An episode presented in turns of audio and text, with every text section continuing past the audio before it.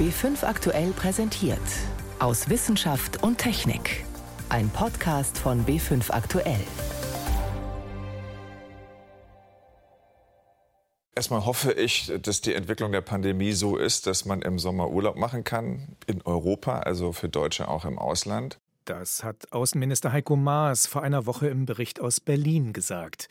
Viele, die sich jetzt überlegen, wann sie wieder gen Süden fliegen können, fragen sich andererseits, wie riskant ist es eigentlich in Corona-Zeit mit dem Flugzeug zu reisen.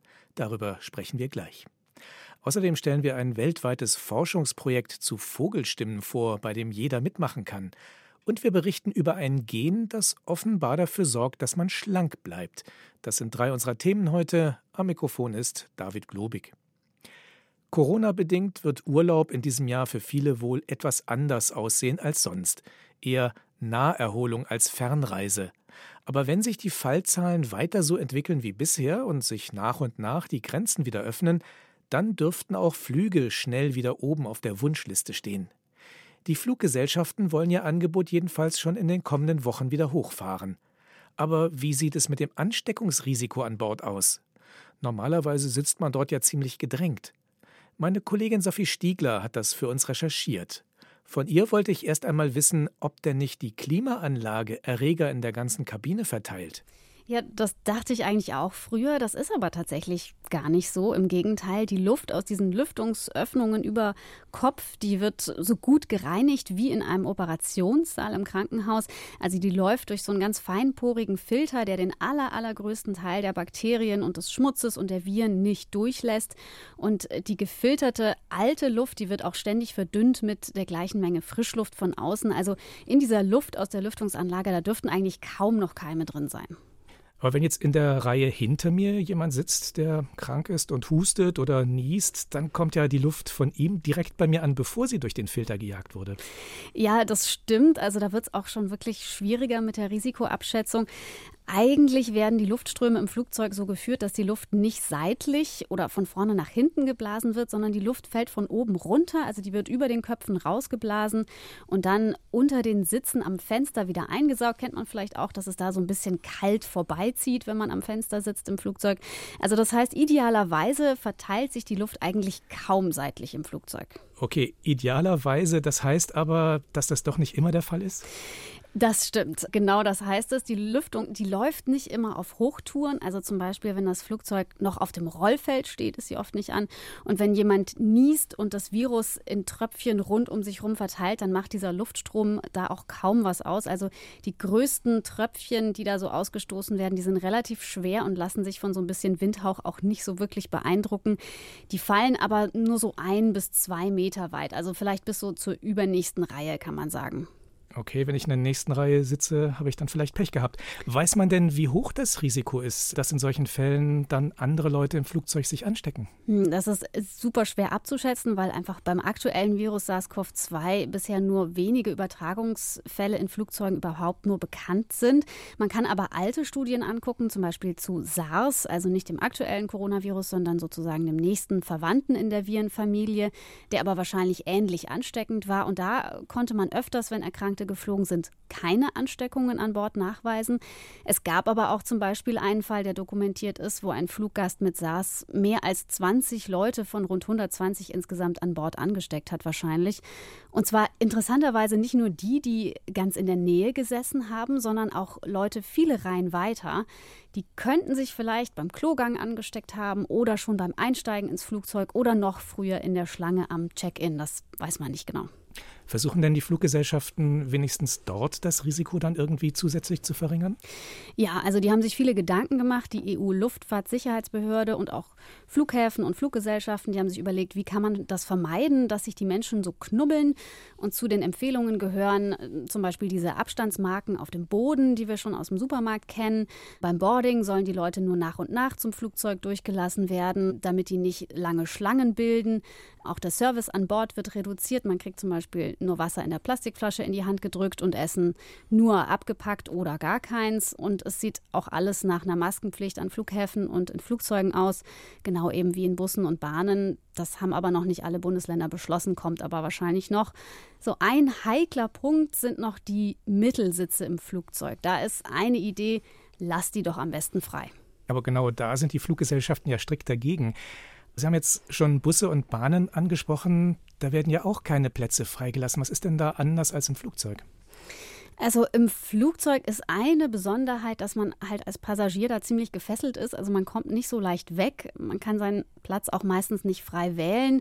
Und wenn dann der Nachbar irgendwie anfängt zu husten und zu niesen, vielleicht während der Landung oder während dem Start auch nicht mal eben sich woanders hinsetzen. Und bei Langstreckenflügen sitzt man eben auch mal zehn Stunden zusammen mit lauter anderen Menschen auf engstem Raum und so Fenster aufmachen wie in diesen alten Regionalzügen, das geht halt auch nicht. Was jetzt die Lüftung angeht, die ist, wenn man das jetzt mit Zügen vergleichen will, in jedem Zug anders. Das ist ein bisschen schwierig zu vergleichen. Aber in den Zügen gibt es so tolle Filter wie im Flieger in der Regel nicht. Man muss aber auch sagen, diese Filter würden wahrscheinlich nicht den Riesenunterschied machen. Also momentan geht man davon aus, dass diese Tröpfcheninfektion, jemand niest oder hustet in der Nähe, bei der Ansteckung einfach die größte Rolle spielt. Und da ist wirklich der Abstand einfach entscheidend und wie lange sitze ich einfach auf diesem Platz neben der anderen Person. Und wenn man das eben nicht vermeiden kann, diese Nähe, dann hilft vielleicht auch so eine Alltagsmaske, das Risiko ein bisschen zu verringern. Reisen nach dem Lockdown. Sophie Stiegler war das zur Ansteckungsgefahr Gefahr beim Fliegen. Eine Rückkehr zu so etwas wie Normalität, das versuchen wir im Moment in ganz vielen Bereichen, auch im Kulturleben. Museen öffnen mit Hygieneauflagen, Schauspieler proben mit Abstandsregeln, Musiker geben locker bestuhlte Open-Air-Konzerte. Doch eine Gruppe hat es im Moment besonders schwer Chöre. Die Sängerinnen und Sänger stehen üblicherweise dicht nebeneinander, und dann arbeiten sie auch noch mit der Luft in ihren Lungen. Zu Beginn der Pandemie gab es Berichte, dass sich bei zwei Chören in Berlin und Amsterdam mehr als zwei Drittel der Mitglieder angesteckt hätten. Wie groß ist das Risiko tatsächlich? Und mit welchem Abstand zwischen den Singenden kann man sich schützen? Das untersuchen Forscher gerade in Zusammenarbeit mit dem Chor des Bayerischen Rundfunks. Miriam Stumpfe berichtet. Viel Kraft kann ein Chor entwickeln, wenn alle bei voller Stimme einsetzen.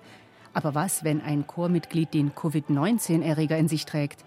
Wie viel ansteckende Partikel schleudert er oder sie in die Luft? Das heißt Speicheltröpfchen, in denen sich Viren befinden. Die Antwort ist beim Singen komplizierter als beim Sprechen, erklärt Matthias Echternach, HNO-Professor an der Universität München. Wenn ich zum Beispiel normal singe, gehen die Partikel gar nicht so weit wie beim Sprechen. Das heißt, wenn es einfach nur darum geht, einen Gesangston zu erzeugen, auf A, E oder U. Denn da sind Sänger darauf trainiert, mit möglichst wenig Luft einen klangvollen Ton zu erzeugen.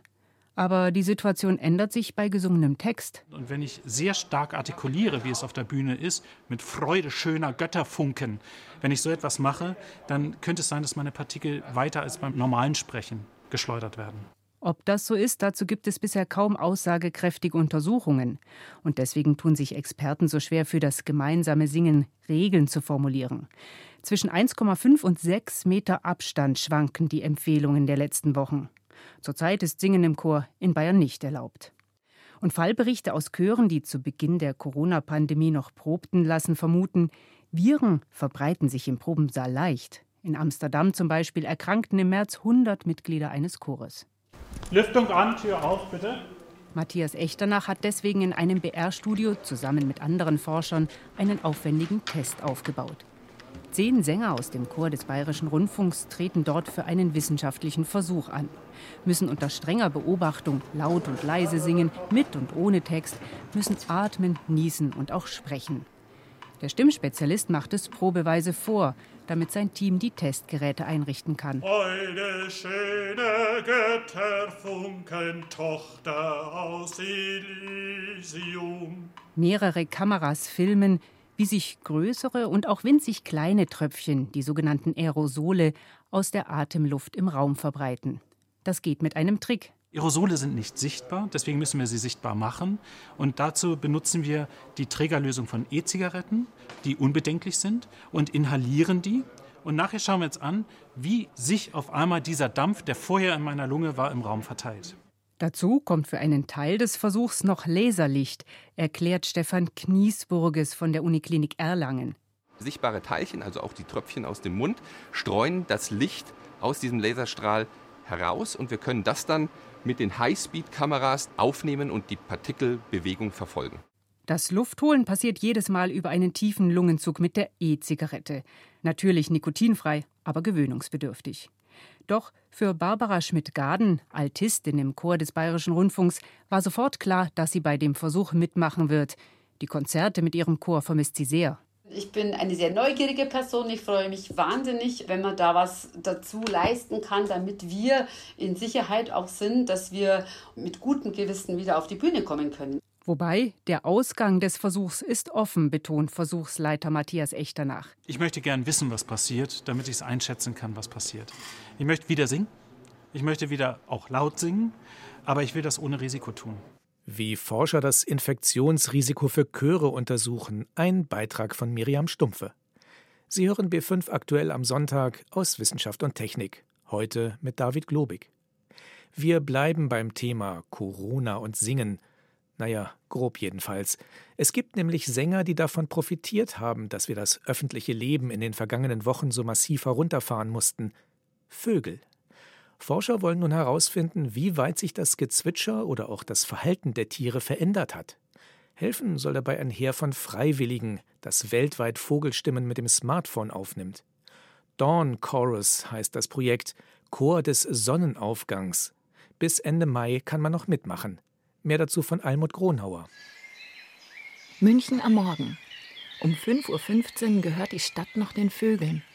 Jetzt in der Brutzeit ist ihr Konzert besonders intensiv. Um das Gezwitscher während dieser Zeit aufzunehmen, stehen Rebecca Krollmann und ihre Tochter seit einigen Wochen drei Stunden früher auf als sonst. Da kam mir die Stadt zum Teil vor wie eine einsame Betonwüste im Lockdown. Und umso schöner finde ich es, die grünen Oasen wieder bewusster wahrzunehmen und mal zu gucken, was gibt es denn überhaupt für Vögel in der unmittelbaren Nähe, die man sonst vielleicht nur beiläufig wahrnimmt. Die Grollmanns machen beim Projekt Dawn Chorus mit. Initiiert hat es das Bayerische Naturkundemuseum Biotopia, gemeinsam mit der Stiftung Landesbuch. Die Idee, jetzt wo viele Menschen zu Hause bleiben, ist auch der Verkehrslärm weniger geworden. Wie also klingt das Zwitschern der Pandemie? Ein Heer von Freiwilligen soll dabei während der Stadenzeit der Ausgangsbeschränkungen das morgendliche Vogelkonzert aufzeichnen und hochladen, egal wo auf der Welt – zwischen dem 2. und dem 31. Mai und so der Wissenschaft helfen. Eine Wiese bei Meising. Neurobiologe Moritz Hertel steht mit seinem Rad am Rand einer kleinen Straße. Sein altes Mikrofon hat der Vogelhirnforscher auf den Lenker montiert. Er forscht am Max-Planck-Institut für Ornithologie in Seewiesen und unterstützt das Projekt Dawn Chorus von wissenschaftlicher Seite aus. Hertel hofft, an diesem Morgen einen ganz besonderen Vogel aufnehmen zu können. Ich kann den Feldschwör schlecht nachmachen, aber es ist eigentlich fast wie ein Grillenzirpen. Also man erkennt es kaum als Vogelruf, es ist so ein Schwirlen eben, ein, ein hoher, langer Ton. Und der kann sich über mehr als eine Minute hinziehen und das zeigt, wie fit der Vogel ist. Und dann erklingt er tatsächlich.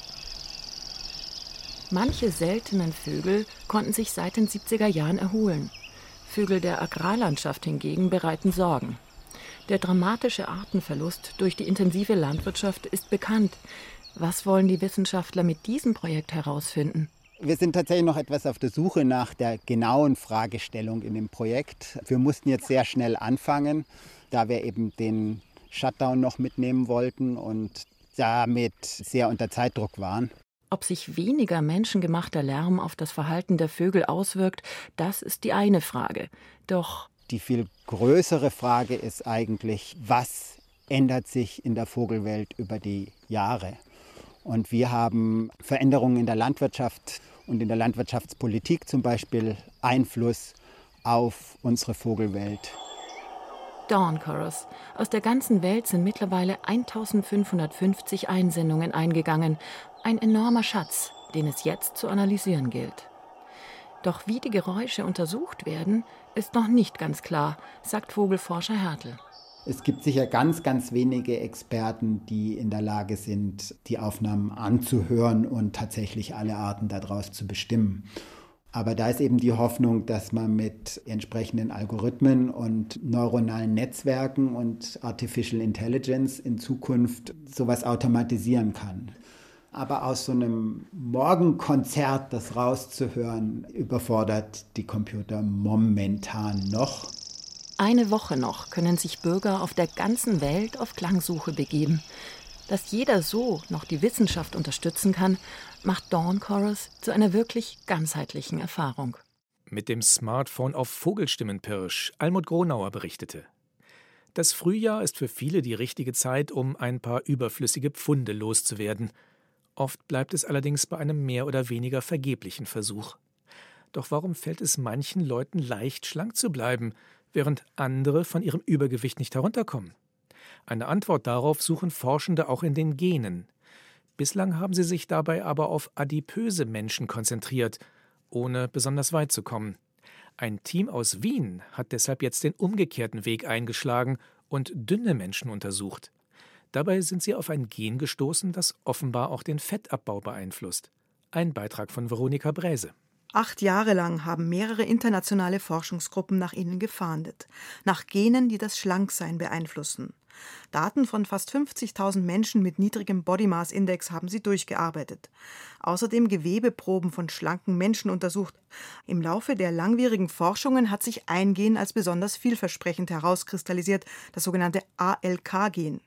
Es ist ein Gen, das am Zellwachstum mitwirkt.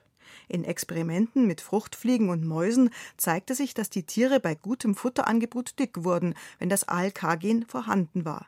Hat man das Schlankheitsgen ausgeschaltet, blieben die Tiere dünn, sagt Studienleiter Josef Penninger vom Institut für molekulare Biotechnologie in Wien. Was genau passiert mit ALK? Das hat einen Hirnschalter, mehr oder weniger Schalter im Hirn, der uns dann unserem Fettgewebe sagt, du verbrennst mehr Kalorien für dasselbe Essen, das wir aufnehmen. Das ALK-Gen wirkt also im Gehirn, genauer gesagt im Hypothalamus, wo auch der Appetit geregelt wird. Es kann dort ein- und ausgeschaltet werden. Steht es auf Aus, baut der Mäusekörper Fett ab. Das ALK-Gen ist auch deshalb interessant, weil es Forscherinnen und Forscher schon aus einem ganz anderen Zusammenhang kennen. ALK ist ein berühmtes Gen in Krebsforschung. Ich erwähne das, weil in Krebsforschung kann man ALK mit Medikamenten abschalten. Man kann sich durchaus vorstellen, dass man das jetzt mal auch bei Menschen probiert, auch um Leute dünn zu halten. Bei der Entstehung von Lungenkrebs treibt das ALK-Gen die Tumorbildung voran. Deshalb haben Onkologen Medikamente entwickelt, die das Gen hemmen. Diese Substanzen sind geprüft und zugelassen. Das ist eine gute Basis. Trotzdem stellt sich die Frage, ob sich diese Medikamente, die sonst schwer Kranke nehmen, auch bei Adipösen einsetzen lassen.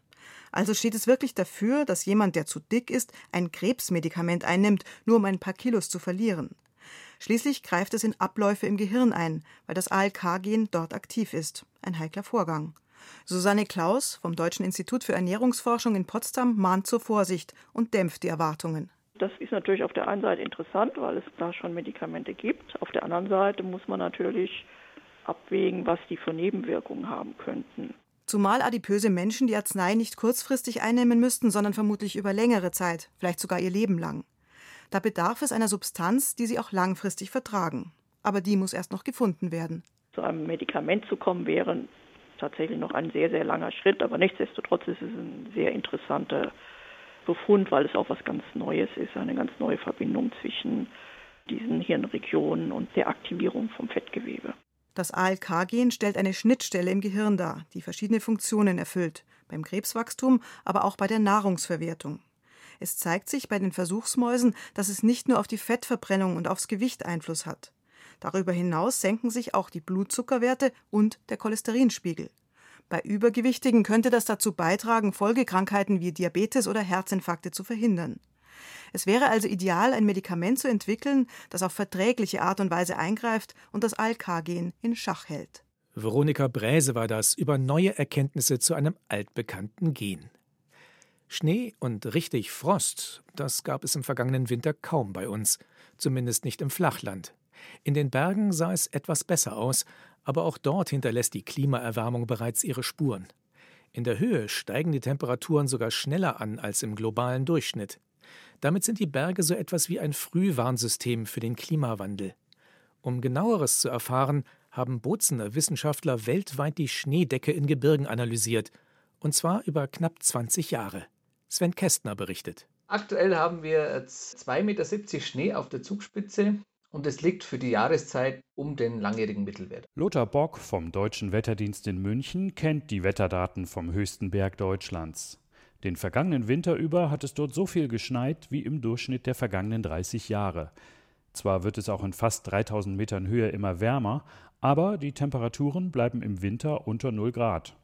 Etwas tiefer ist die Lage anders und das schon seit Jahren. Grundsätzlich kann man sagen, dass die Schneedecke seit Mitte des letzten Jahrhunderts in den tiefsten Lagen um 30 bis 40 Prozent abgenommen hat, in den mittleren Lagen so bis 800 Meter bei etwa 10 bis 20 Prozent. Und in Lagen oberhalb 800 Meter sind die Änderungen momentan wenig signifikant. Solche Veränderungen treffen die Ostalpen stärker als den westlichen Teil in der Schweiz und in Frankreich.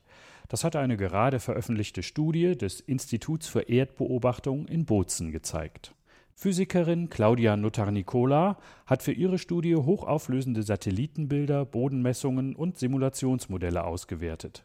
Mit diesen Daten aus den Jahren 2000 bis 2018 hat die Bozener Forscherin erstmals kartiert, wie sich die Schneelage in Gebirgen weltweit entwickelt.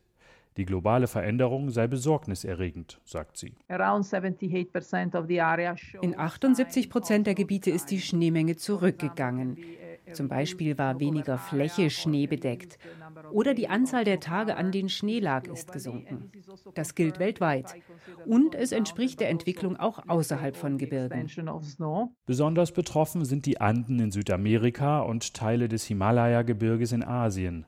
Das auf 4000 bis 5000 Metern Höhe gelegene Hochland von Tibet ist, abgesehen von Nord- und Südpol, die am weitesten mit Eis und Schnee bedeckte Region der Erde. Es wird deshalb auch der dritte Pol genannt. Und in diesen größeren Höhen als zum Beispiel den Alpen taut es besonders schnell. Über 4000 Meter zeigen die meisten Parameter einen Rückgang des Schnees. Das bestätigt auch eine andere sehr bekannte Studie zur höhenabhängigen Erwärmung. Die besagt, dass die Temperaturen wegen des Klimawandels in großen Höhen überproportional stark steigen. Ohne Schnee erwärmen sich Gebirgsregionen noch schneller als zuvor, denn während die weiße Decke Sonnenstrahlen sofort reflektiert, speichert der nackte Fels die Wärme und gibt sie verzögert an die Umwelt ab. Abro Gafurov ist Hochgebirgsexperte des Deutschen Geoforschungszentrums in Potsdam. Auch Gafurov kennt Untersuchungen, die zeigen, dass die Schneedecke in den Hochgebirgen schrumpft.